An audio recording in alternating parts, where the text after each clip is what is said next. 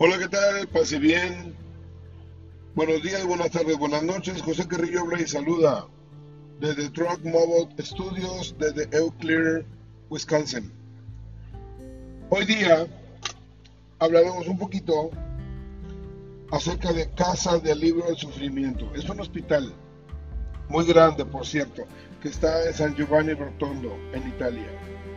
Esta es la obra que físicamente dejó Padre Pío, una obra palpable, una de las más grandes, son muchas. Y Padre Pío, un fraile, un monje franciscano, dio por inaugurada la obra fundada en el proyecto el, el 9 de enero de 1940. La iniciaron el 19 de mayo de 1947. Siete años se tardó para reunir los fondos, atendiendo los principios de la Biblia.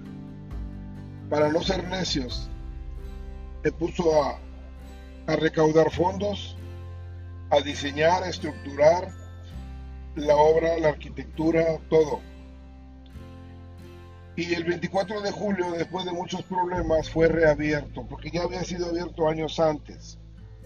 Fue reabierto en 1954. Inició con 300 camas y 15 años después tenía ya 900 camas. Hoy día tiene muchas más. Y es una obra magnífica porque Padre Pío ahí citó a los más grandes médicos, eminencias y lo mejor, no los ahogó en contratos laborales, sino que era una persona bastante justa.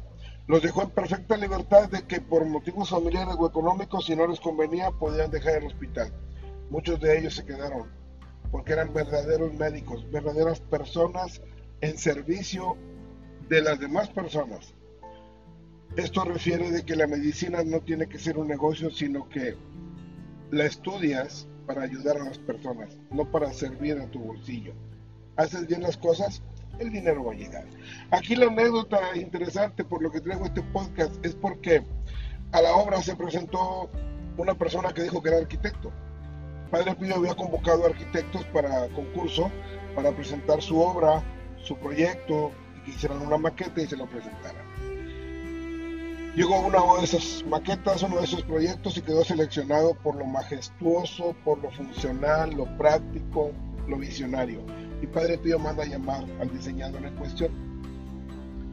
Cuando lo traen, lo presentan ante Padre Pío, Padre Pío le dice, oye, muy bien, has hecho una obra excelente y este amigo se le arrodilla suplicándole, padre, perdóneme, yo no soy arquitecto, me llamo Angelo Lupi y hay un arquitecto que me está demandando por usurpación de funciones.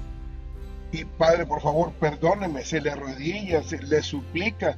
Y padre Pío le dice, no, no, no, no, no, espera, esta obra que has traído es muy buena, es maravillosa, solo tienes que concretarte a terminarla, a llevarla a la obra. Y le dice, no, padre, por favor, dice, yo no puedo, no soy arquitecto, me van a demandar, me van a meter a la cárcel. Y padre Pío lo vuelve a interrumpir y le dice, bueno, a ver, a ver, a ver, vamos a ver, no eres arquitecto. No, padre.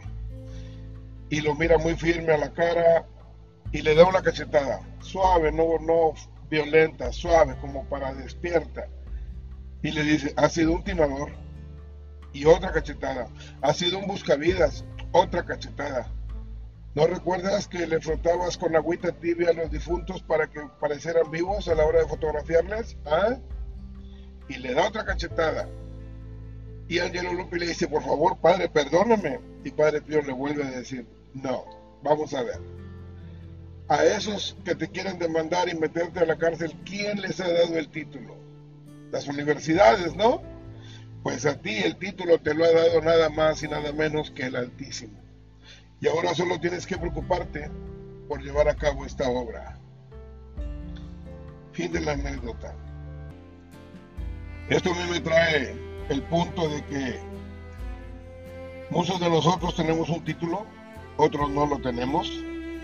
Muchos estudiamos para tratar de tenerlo para tener un lugar, un nombre, un puesto y otros no lo digamos a conseguir. Así que entre nosotros, nuestros amigos, nuestros familiares, hay ingenieros, arquitectos, licenciados, doctores, hay de todo.